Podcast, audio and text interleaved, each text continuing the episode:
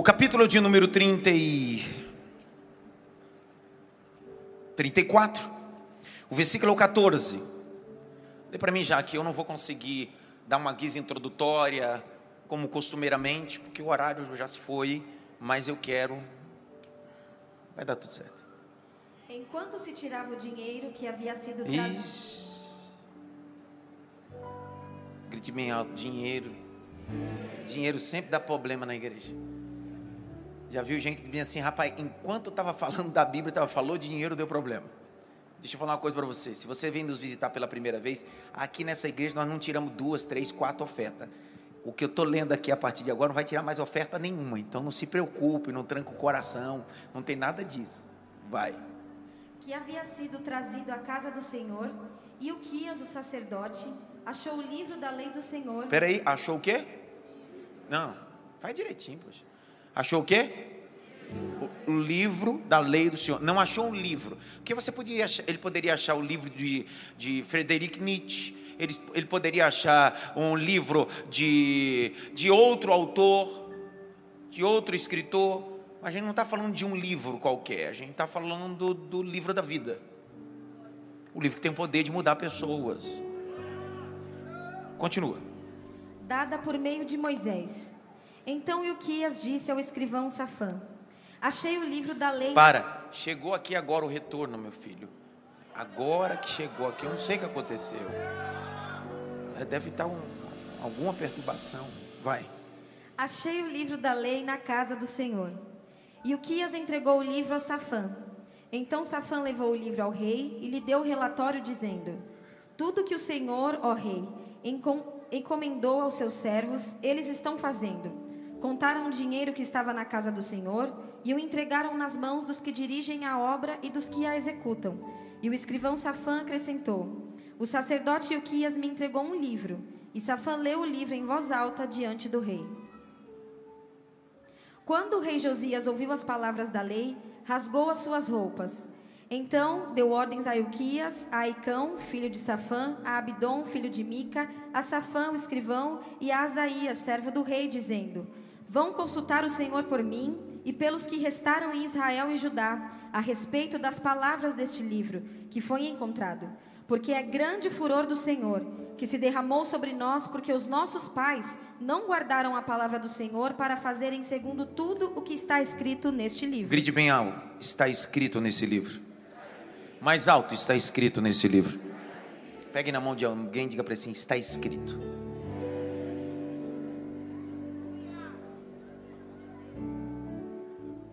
Olhe para cá. Eu me gastei esse mês todo, o mês de outubro, na maioria dos compromissos que tive, externo e internamente, a falar sobre o assunto reforma protestante. Fui fiel à minha missão no mês de outubro. Até porque nós estamos comemorando 506 anos da reforma protestante. E pasmem vocês, um fato histórico que aconteceu em 1517, 31 de outubro, por um monge alemão Martim Lutero ainda é desconhecido para alguns da igreja. Eu ministrei em estados de nossa nação e até tive a oportunidade dentro desse mês falar em três estados nos Estados Unidos sobre o assunto reforma protestante. E a maioria das vezes, ao término, término da exposição, unânime as pessoas diziam: eu nunca ouvi isso. Eu não sabia nem o que, tinha, o que era isso. Porque o espanto é simples. Porque as pessoas só conhecem o tronco da árvore, só conhecem a vara da árvore e come do fruto que a vara produz. Mas se esquece que o tronco só existe, as varas só existem e o fruto só existe por causa da raiz. E a pior coisa da vida é quando você não conhece sua própria história. Quando você não conhece sua própria história, você acaba se fragmentando em uma vida sem sentido, porque uma vida sem história é uma vida sem começo, só com meio, e possível ter o fim. No dia 13 desse mês de outubro, eu estava ministrando na cidade de Newport. E tive que sair para ir ministrar em uma cidade chamada Denver. Denver fica do lado da cidade de Salem. Salem é a capital da bruxaria nos Estados Unidos da América. E Salem fica do lado mesmo. Da última ocasião que estive lá, eu visitei o museu de Salem, que é o museu das bruxas, da feitiçaria. Eu tive lá, passei lá, entrei. Como pesquisador, é meu papel estar nesses locais para não falar daquilo que eu vejo, mas daquilo que pesquisei. Só que dessa vez eu estava tão corrido, era só um final de semana na cidade e não poderia. Cheguei na cidade de Denver junto com a minha esposa, operado, com dificuldade, sentei, minha esposa com o pastor fazendo o check-in.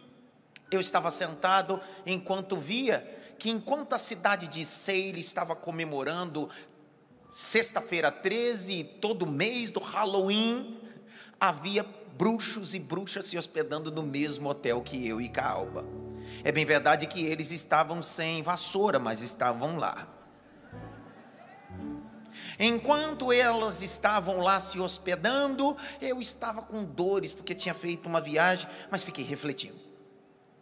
Refletindo como é que uma nação conhecida pelo ministério de grandes evangelistas que pregavam a palavra e entendiam que a palavra tinha o poder de mudar pessoas. Exemplo desses, George Wickfield, que acreditava em um lema que era o mesmo lema de John Wycliffe. Qual é o lema? A Bíblia, somente a Bíblia e só e toda a Bíblia. A Bíblia, somente a Bíblia e toda a Bíblia.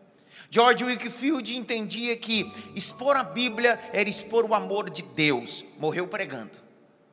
O mesmo local que nesse estado em Boston teve a oportunidade de passar um dos maiores pregadores evangelistas, Dwight Little Moody. Ele passou em Boston. Tem até um museu lá perto, o antigo sapateiro. Só que agora existem bruxarias, entre outras coisas. Um dia perguntaram para Dwight Little Moody o que é avivamento e como identificar avivamento numa igreja. Dwight Little Moody simples. Uma igreja só vive avivamento quando ela tem o poder de mudar a rua onde ela está, o bairro onde ela está, a cidade onde ela está e o estado onde ela está. A mesma nação onde se propagou o evangelho e grandes homens como Billy Graham. Isso mesmo. Billy Graham não só foi um evangelista que ganhou mais de 3 milhões de almas pelo mundo, mas também conselheiros de presidentes. Eu me lembro um dia que em uma crise mundial chamaram-se todas as autoridades dos Estados Unidos da América e chamaram o conselheiro Billy Graham. No meio de tantas falas, no meio de tantas opiniões, levantaram-se em direção a Billy Graham e perguntaram: qual é o seu posicionamento, qual é o seu conselho? Pasmem vocês. Billy Graham disse: fique tranquilo, tudo vai acabar bem. Alguém disse: Como é que vai acabar bem? Porque eu já li a Bíblia, o capítulo 22. A igreja venceu e estará com o Cordeiro de Deus. O conceito de Billy Graham era tão maravilhoso sobre a Bíblia que ele entendia que a Bíblia era mais atual do que o jornal que vai sair amanhã. Ele entendia que tudo estava escrito, tudo estava determinado e tudo estava proclamado através da Bíblia Sagrada. O grande local, o grande país, agora está tomado literalmente de aberrações. Até as próprias igrejas pós-moderna norte-americana deixaram de prestar culto e agora entretenimento. E agora estão adaptando o Halloween na própria igreja. Logo, logo a igreja brasileira estará vivendo isso também. É a maquiagem do Halloween dentro da igreja. Aí outro dia, acho que foi no Rio de Janeiro agora, semana passada, eu ministrando sobre isso e disse: logo, logo a igreja brasileira vai fazer adaptações do Halloween para a igreja. Alguém disse: misericórdia, isso nunca vai acontecer. Eu disse: vai. Antigamente festa junina era uma festa pagã, agora está dentro da igreja. Antes o touro mecânico só ficava lá na quermesse, agora está dentro da igreja. Antes o crentão ficava só na quermesse, agora está dentro da igreja. John Wesley, o grande pregador metodista, diz: O que uma geração tolera, a próxima abraça. Eu vim gritar aqui essa manhã. Vi dizer que esta igreja é movida pela palavra, conduzida pela palavra. Isso aqui é um ambiente da palavra, é a palavra que muda, é a palavra que transforma, é a palavra. Pastor, vamos fazer alguma coisa para encher a igreja? Eu estava ministrando em um conselho de pastores, que Deus me deu a oportunidade em Lisboa, e no meio do conselho de pastores chegou um momento de perguntas, e no meio das perguntas um dos pastores perguntou: Pastor Adson, vocês no Brasil estão vivendo um avivamento maravilhoso na igreja que o senhor pastoreia, o senhor pode me contar qual é o segredo de crescer? No mínimo ele achou que eu ia dar um método. Nós trabalhamos com método tal, nós fazemos o método tal, e tal, tal, tal. Eu disse para ele: Sabe como aquela igreja cresce quando eu decido abrir a Bíblia e falar o que está escrito. Ei, célula é muito boa, mas é a Bíblia que cresce. Lar de paz é muito bom, mas é a Bíblia que cresce. Congresso é muito bom, mas é a Bíblia que cresce. Por quê? Porque tudo isso que eu falei incha, mas é a Bíblia que faz crescer em estatura, graça e conhecimento.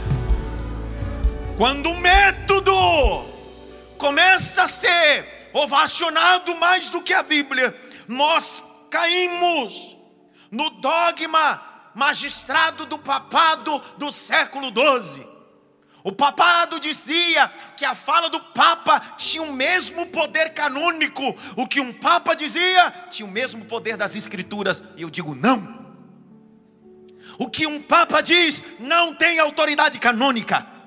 O que um pastor diz não tem autoridade canônica. O que um apóstolo diz não tem autoridade canônica. Só escute alguém que pregue a palavra, que exponha a palavra. O que você pensa pouco importa no constante da palavra do culto. Ninguém saiu de casa essa manhã para ouvir o que eu penso. Ninguém saiu de casa para ouvir o que eu acho. As pessoas saíram de casa para ouvir. Será que tem alguém que tem a Bíblia e pode levantar a palavra? Alguém pode levantar a Bíblia, a palavra. João 17, 17: santifica-te na verdade, porque a tua palavra é a verdade.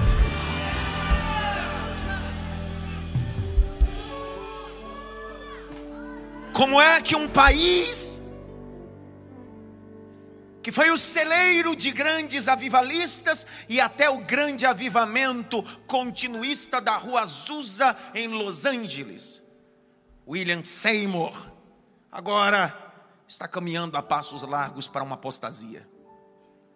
Eu visitei antigas igrejas do século 16 a 18 na Inglaterra, em Londres, igrejas que Charles Handel Spurgeon pregou. John Bunyan pregou, John Wesley pregou, se tornaram pubs. Pubs são bares. O que foi o celeiro de grandes avivamentos na Inglaterra morreu. Os Estados Unidos está caminhando. Eu vim dizer essa manhã aqui: cuidado, igreja. Nós devemos gozar da liberdade, mas sem libertinagem.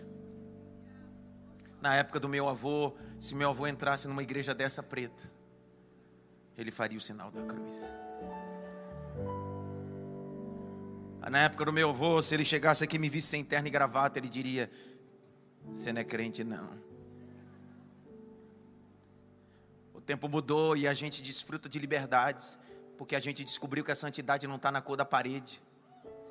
Tem muito lugar que a parede é branca, mas quem está em cima do púlpito é preto, de pecado a gente descobriu que não é a gravata que prega, não é o terno que prega, não é a saia que prega. Há muitos anos atrás tinha até um jargão, tinha umas irmãs que tinham uma saia do tamanho da sua língua, gravata do tamanho da sua língua. A gente descobriu que a gente pode gozar da liberdade sem libertinagem, mas o grande problema é que a gente tem tudo hoje no culto, só não tem a palavra. Tem tempo para tudo no culto, só não tem a palavra. Escute. Sola escritura, Sérgio. Sabe o que é só a escritura? Somente a escritura. Mas se é só a escritura, é toda a escritura, toda a escritura. Não dá para viver a só a escritura sem viver a toda a escritura. Eu estava ministrando na cidade de Lausanne, na Suíça, e fui em Genebra, a capital da reforma protestante, aonde tem um muro da reforma protestante, os quatro reformadores estão lá. E dentre os reformadores importantes, Teodoro Bessa, John Knox. Mas uma das coisas mais importantes que você precisa visitar quando for em Genebra, fora o país, levantar a bandeira da excelência, porque tudo que tem lá é excelente, porque remete a Deus, e tudo que é excelente é o caráter de Deus. existe o Museu da Reforma Protestante. E dentro do Museu da Reforma Protestante, que passou por reforma agora, reforma estrutural, tá lindo. Existe uma réplica da Bíblia correntada. Sabe por quê? Porque naquela época não podia se levar a Bíblia para casa. Uma vez que você aprisiona o conhecimento das pessoas, você aprisiona o indivíduo. Quando só um lê, eu falo daquilo que eu quero e do jeito que eu quero. Mas uma vez que você dá o conhecimento para a pessoa, você dá o direito dele pensar. A Bíblia ficava acorrentada no templo. Sabe que a reforma protestante fez? Se não der glória agora, você vai ver. A reforma protestante fez assim: quebrou a corrente da Bíblia, tirou a Bíblia do templo e colocou a Bíblia na casa. Porque a reforma protestante entende que culto não começa no templo, culto começa em casa, uma casa que tem a Bíblia. Uma casa que tem a palavra é um casamento abençoado, é um filho abençoado, é uma família abençoada. Por isso eu declaro esta manhã, pelo poder do nome de Jesus, você e sua casa serão alcançados pelo poder do Evangelho e da palavra. Levante a mão direita assim, ó. Bata pelo menos em três mãos assim: poder da palavra, poder da palavra, poder da palavra, poder da palavra, poder da palavra, poder da palavra.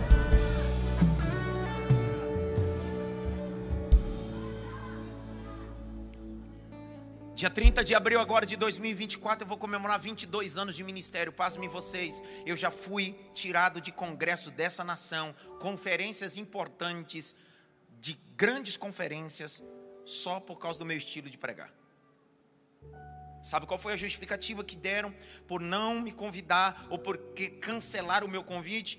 Porque eu prego muito a Bíblia. O senhor vai vir, vai ficar lendo muito a Bíblia, o senhor não pode ler um versículo e falar em cima. Eu disse não. Por isso que se chama exposição bíblica. Não dá para expor a Bíblia se não for com ela aberta. E não cumprindo três verbos: ler, explicar e aplicar. Eu leio o texto, explico o texto, aplico o texto e Deus enche. Vou de novo. Eu leio o texto, explico o texto, aplico o texto e Deus enche. O problema está aí.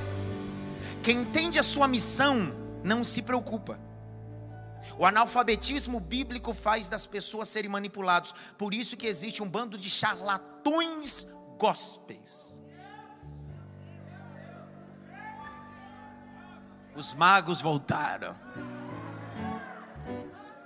O charlatanismo é a manipulação. E por que alguns são manipulados por falta de? Conhecereis e a verdade. Presta atenção. Eu poderia na pregação fazer como a maioria dos pregadores, e pregando, citando o texto, mas eu faço isso de cunho proposital, não na perspectiva pedagógica, andragógica, educacional, mas faço isso para inculcar o sermão na sua cabeça. Quando eu digo, lê Jaque, ela lê e põe na tela, o que eu estou provocando você, não é que você memorize o texto, estou provocando que você mergulhe no texto. Eu poderia citar o texto, eu não precisaria que a Jaqueline lesse texto nenhum para mim. Eu poderia citar: eu sou um nordestino razoavelmente inteligente, como diz Napoleão Falcão. Eu tenho, sou bom de memória. Mas por que, que eu peço para ela ler? Por que, que eu projeto o texto? Não é para mim. É para que os neófitos que entrem na igreja, que nunca tiveram contato com a palavra, saiam daqui e digam assim: estou com sede dessa palavra. Estou com sede dessa Bíblia. Que livro é esse que transforma? Que livro é esse que liberta? Que livro é esse que abre caminho? Vou citar um texto aqui para você entender. Salmo de número 119, verso de número 5: Lâmpada para os meus pés é a tua palavra, e luz para os meus. Eu não sou apaixonado pela minha vocação, eu sou apaixonado por aquilo que faço. E o que faço está vinculado com o texto. Se a minha vocação não tivesse o texto sagrado, eu não teria paixão no que faço. Só tenho paixão no que faço porque a minha paixão vem dela.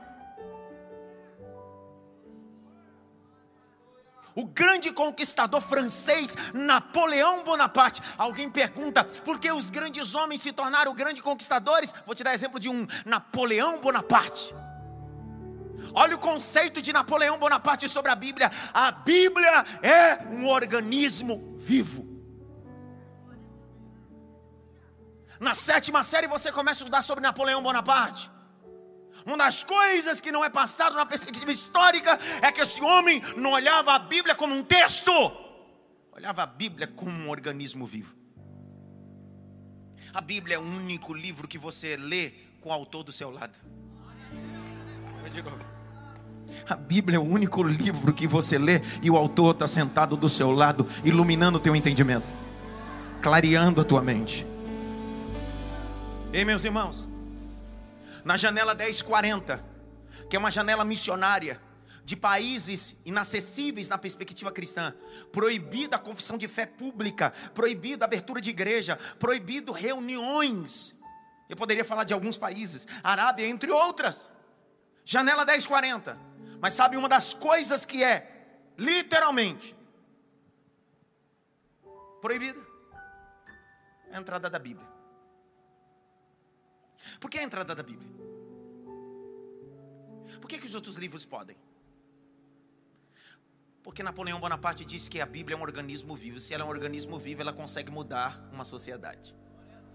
Pierre Bourdieu, um sociólogo francês, disse que uma sociedade não é feita de prédio, é feita de pessoas. E a Bíblia não fala para prédios. Falar de novo. A Bíblia não fala para prédios.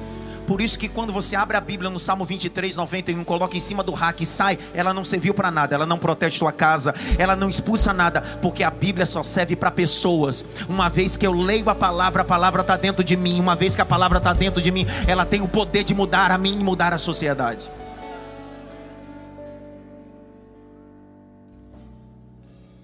Em 2016, dentre algumas doações que eu tive que levar, com um grupo de missionários que nós fizemos a savana de 2016 para Johannesburgo, para Moçambique. Nós não desembarcamos no aeroporto de Maputo, capital Moçambique, desembarcamos em Johannesburgo, ficamos ali três, quatro dias preparando as doações, entre roupas e bíblias, porque nós não poderíamos entrar direto pelo aeroporto, senão as doações seriam retidas pelo governo moçambicano. Pasmem vocês, nós fizemos uma savana dentro de uma van, sem ar-condicionado, eu, mais 11 missionários e uma carretinha atrás com vários exemplares de Bíblia. Atravessamos a fronteira, acessamos Moçambique. E a maior alegria dos jovens lá foram quando receberam uma Bíblia. Eu vou contextualizar, vou facilitar para que você entenda o que onde eu quero chegar. Usando literalmente uma linguagem. Você já assistiu o, li, o livro de Eli? Esse é um filme, já assistiu o livro de Eli? Só assistindo aquele filme você vai entender a importância da Bíblia.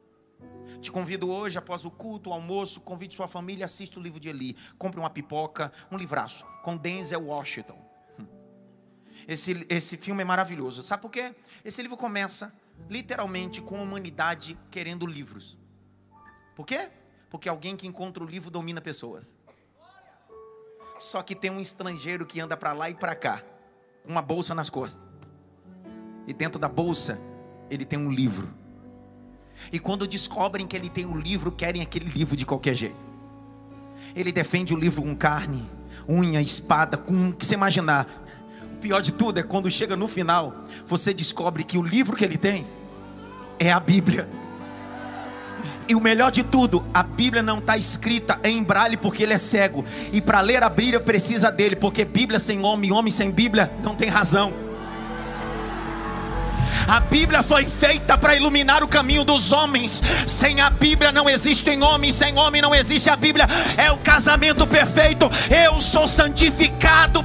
Será que tem alguém aqui que pode fazer um glória pela palavra de Deus?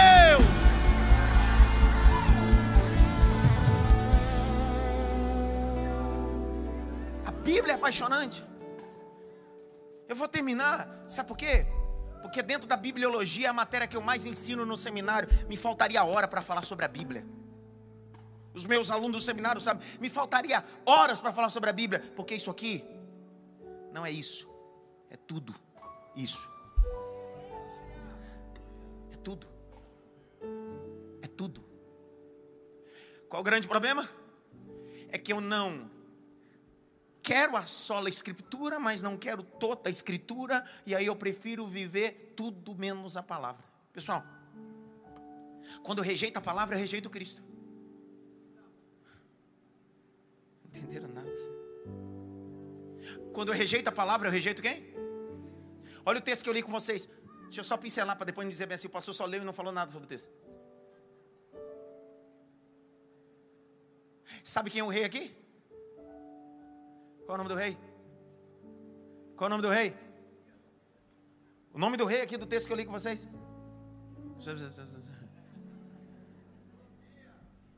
Josias fez totalmente contrário ao seu pai e seu avô. Manassés reinou por 55 anos, Amon reinou por dois anos, Josias reinou por 31 anos fez totalmente contrário ao seu avô e seu pai. O seu avô e seu pai não se submeteram à vontade de Deus, se afastaram do Senhor. Josias disse: Eu fui guardado para esse tempo da reforma. Ele foi guardado dentro do templo, e Atalia estava pronta a matá-lo. Sabe que o bom de tudo é que uma vez que você está escondido em Deus, Deus prepara tudo. Josias foi conhecido como grande reformador do reino do sul, capital Judá. Josias não só isso, estabeleceu o que nós chamamos do conceito da palavra, porque através dele a palavra voltou para o seu devido lugar. Hum. Eu estava pregando numa igreja, acabou o culto, o pastor me levou para almoçar, para jantar, e aí eu fiquei pensando o que ele disse para mim. Ele disse bem assim: sua igreja, sua, ele, primeiro que ele põe como a igreja fosse minha. Sua igreja tem um destaque diferente. Eu disse, por que, pastor? Lá vocês pregam uma hora, né? Eu disse, não, pastor, se deixar a gente prega duas. Você sabe por quê? Porque as igrejas atuais no culto litúrgico fala, é uma falação. Fui numa aí outro dia que eu quase desviei, falei, vou desviar. Meu irmão, cantou o periquito, o papagaio, o Joaquim. Um bêbado estava passando, chamaram para ele para cantar também.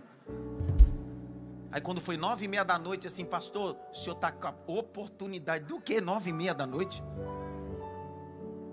Pior de tudo é quando eu vou pregar em algumas igrejas e tem um cantor popstar. Aí o pastor, com medo de perder o público, ele me coloca a pregar para primeiro e o cantor por último. Porque se é, o cantor cantar e eu pregar por último, o povo foi embora. Por quê? Porque o povo não foi pela palavra, o povo foi pelo cantor. Então ele acha que está fazendo certo, mas ele está cooperando para a deformidade do povo. Então ele está dando o que o povo gosta de comer. Então nessa igreja não vem por causa de cantor, não, vem por causa da palavra. Aqui pode cantar quem for, mas se a Bíblia não for aberta, não adianta nada. Nós nos reunimos pela palavra, pela palavra. E eu termino. Já é hora da lasanha. Irmãos? Tá aí a frase de Charles Handel, espujo na tela. Fiz questão de colocar. A Bíblia, toda a Bíblia, nada mais do que a Bíblia é a religião da igreja e de Cristo. Vamos contar, eu vou contar até três, vocês leem isso aí. Uma sala de aula bem bonita, vai. Um, dois, três. Não, não, não, não, não, não, não, não, não, não, não. Não. Vai direitinho, poxa. Toca aí, Rodinho, esse sax aí pra me ver.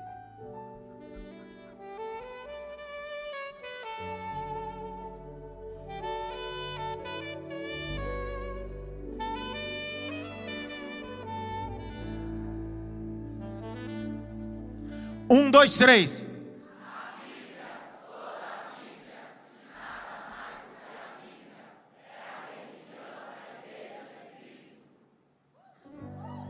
Vamos aplaudir Jesus aí.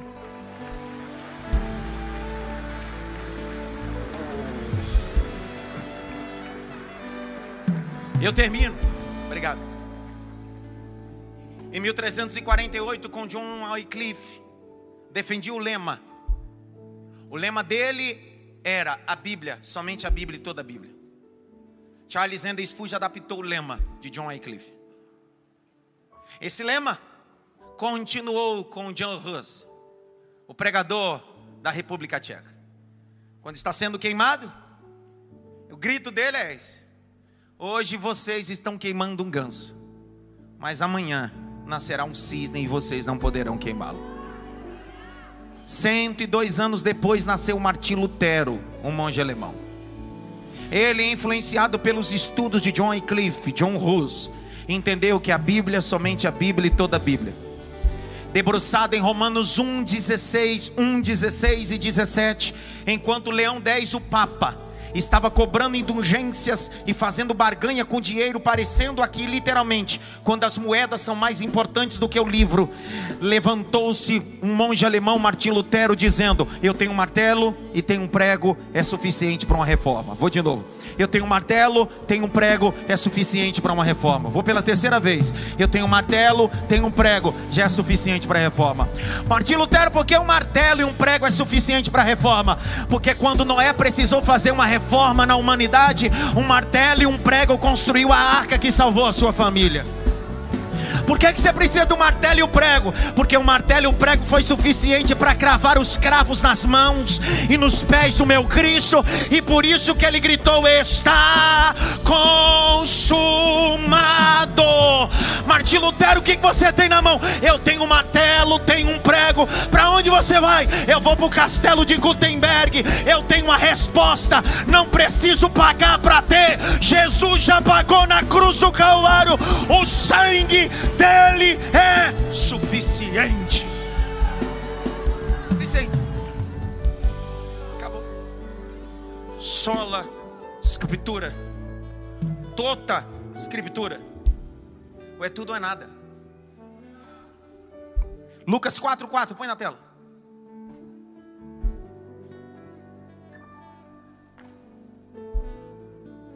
Leia aí, Jaque. Mas Jesus lhe respondeu: Está escrito. Está o quê? Está escrito. Está o quê? O problema está aí. A reforma protestante deixou claro que não é o que você pensa nem o que você acha, é o que está escrito que vale.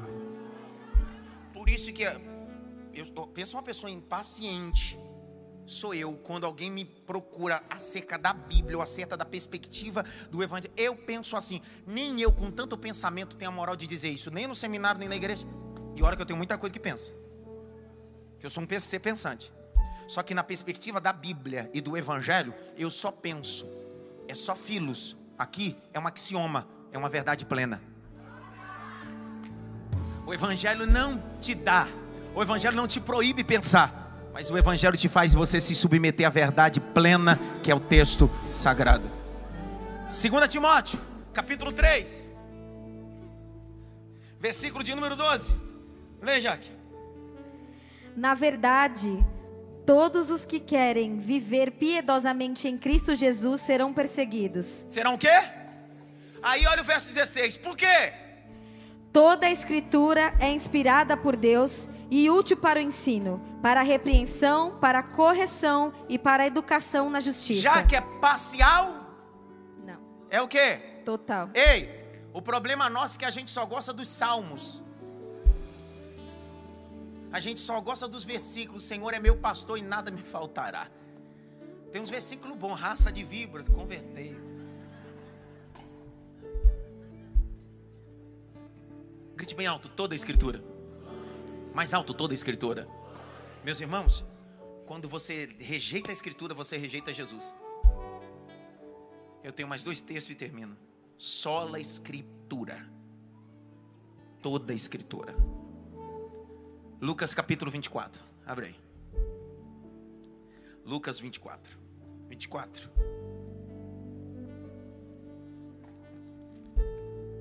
Vinte e quatro, não, vinte e dois.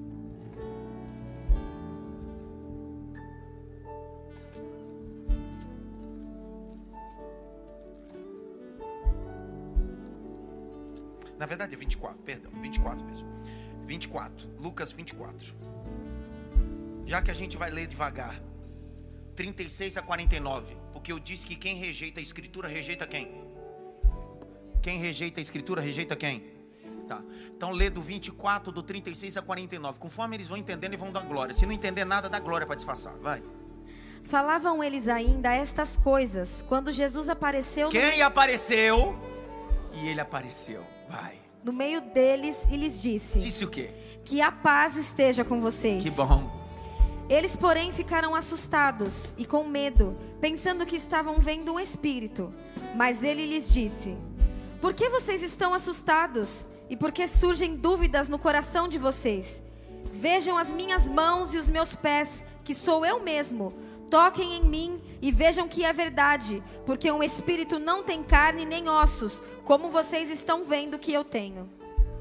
Vai! Dizendo isto, mostrou-lhes mostrou as mãos e os pés.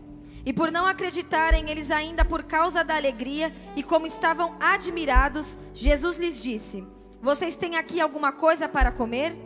Então lhe apresentaram um pedaço de peixe assado, e ele comeu na presença deles.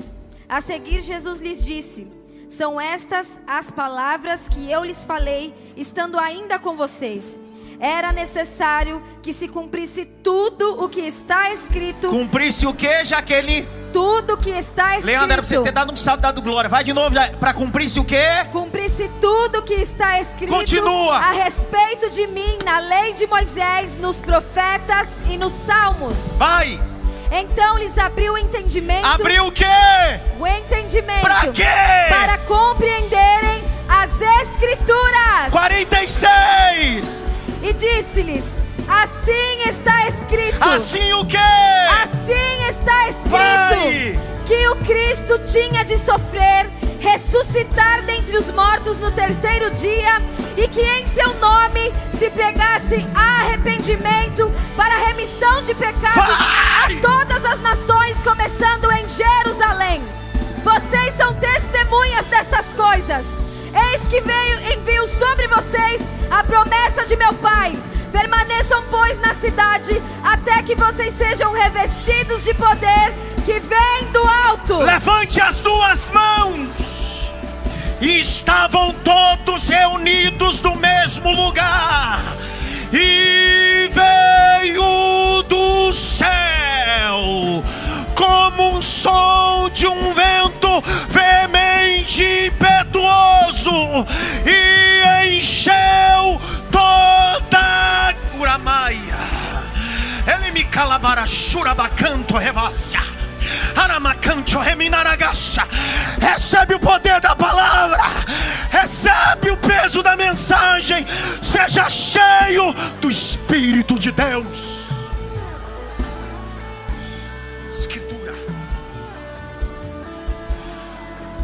Escritura. Sola a Escritura. Toda a Escritura. Somente a Escritura. A igreja está aberta por causa da Escritura. A igreja é viva por causa da Escritura. A igreja não precisa de um prédio, a igreja precisa do livro aberto. Se nos tirarem o direito de ter igreja em prédio, nós somos igreja na rua, nós somos igreja em casa, nós somos igreja aonde estiver dois reunidos ou três reunidos em meu nome, o livro está aberto, eu estarei no meio deles. Todo, toda a escritura. A Bíblia, toda a Bíblia e nada mais do que a Bíblia, é a religião da igreja Cristo. Grite bem alto, sola a escritura. Eu vou, ler, eu vou ler, não, já que vai ler. E conforme ela vai lendo, cansei. Enquanto ela vai lendo, você foi entendendo, vai ficando em pé.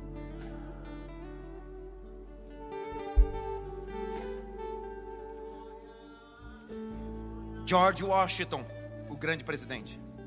É impossível governar corretamente o mundo sem Deus e sem a Bíblia.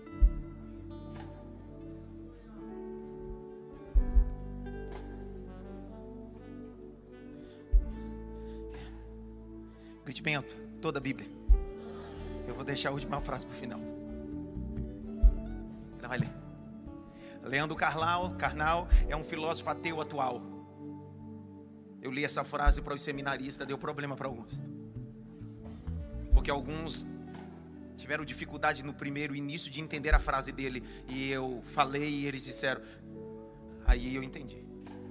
Como a gente está com dificuldade de compreensão, o dislexo sou eu. Mas a gente tem dificuldade de entender algumas coisas. Frase de Leandro Carnal, um ateu.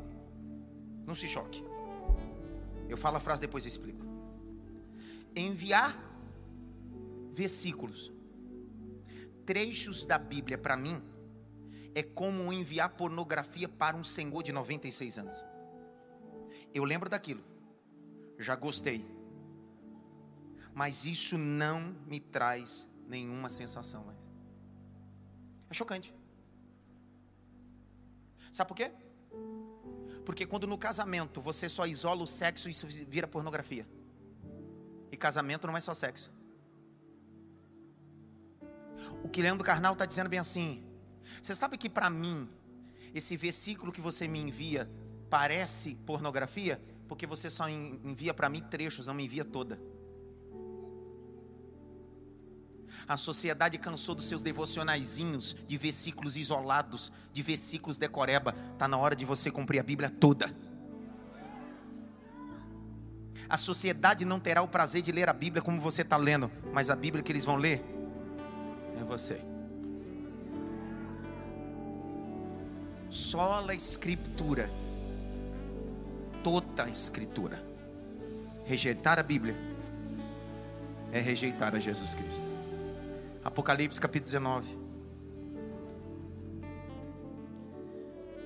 Versículo 11 a 19, conforme a já que for lendo, você for entendendo, você vai ficando em pé, glorificando. 19, de 11 a 19 de Apocalipse, vai.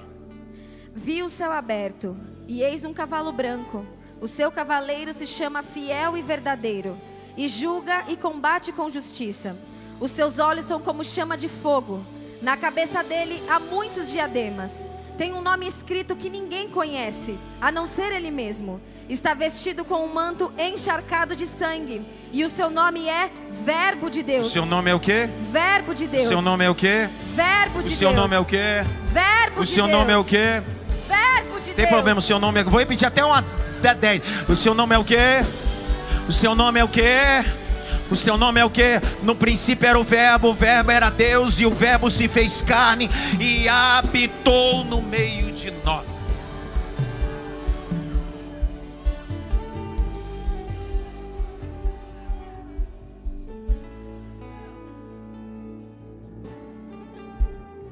Terça-feira agora eu vou falar Halloween versus Reforma Protestante. Terça-feira agora é 31 de outubro, é o dia exato da comemoração dos 506 anos da Reforma Protestante.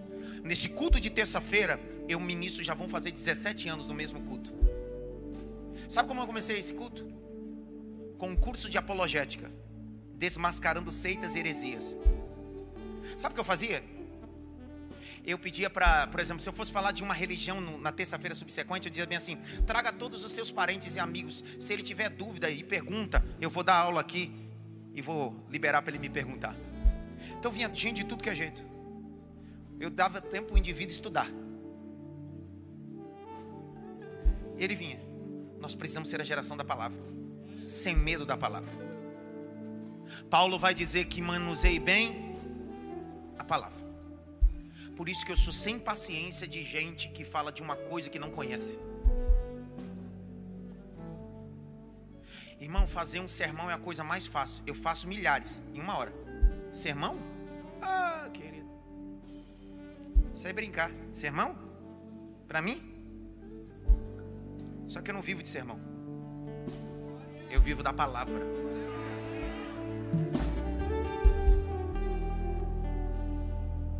Nós estamos vivendo uma geração de pregadores, gente que vivem para lá e para cá, pregando sermões, mas não vivem a palavra.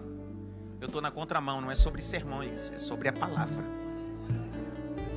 Não é sobre perfeitos, é sobre aqueles que querem caminhar em santidade. Curva a cabeça, eu preciso fazer o apelo e depois já oro para você começar a lasanha.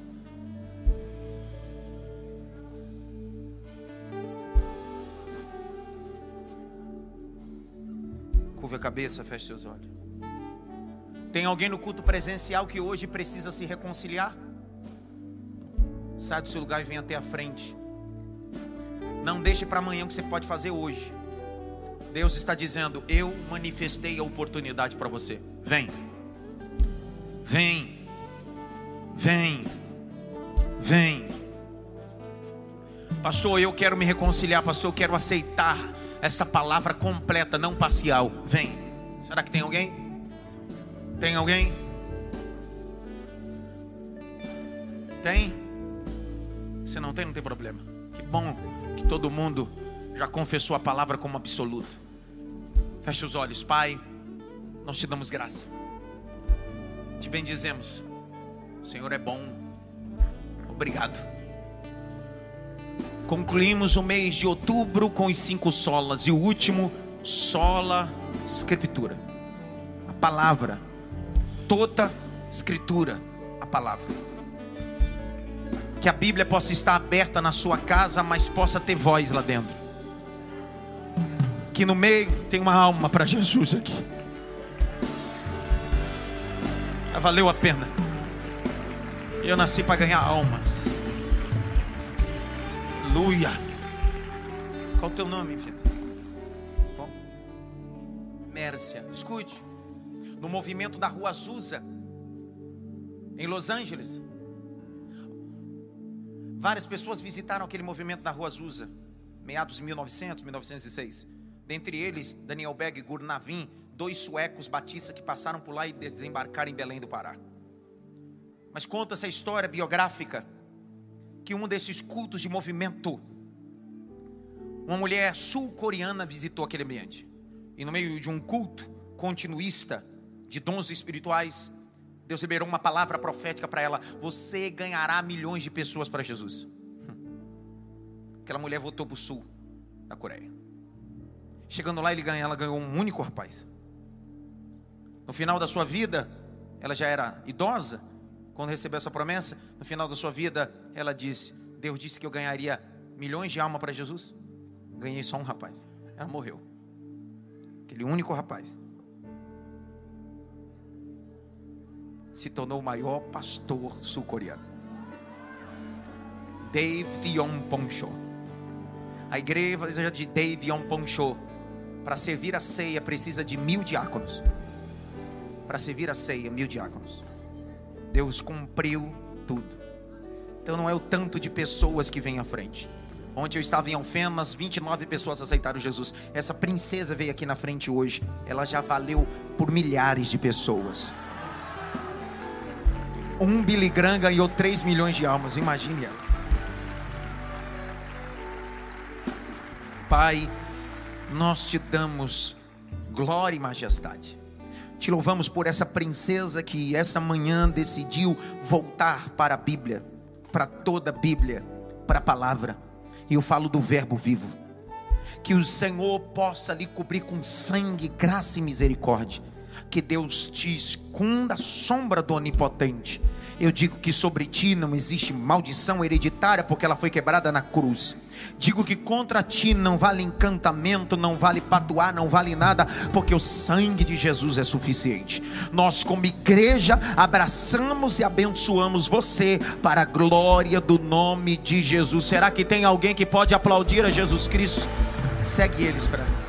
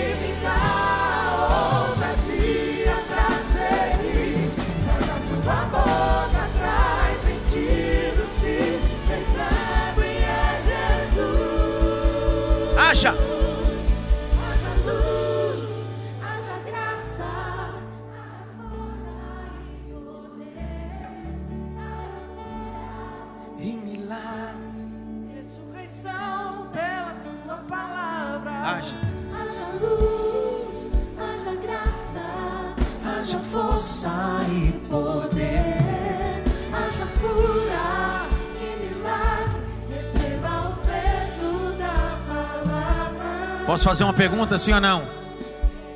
Valeu a pena estar aqui essa manhã, não? Que bom. Te espero terça-feira no mesmo bate local. Estenda as mãos. Você que está em casa nesse culto online, toma vergonha na cara e vem no culto à noite.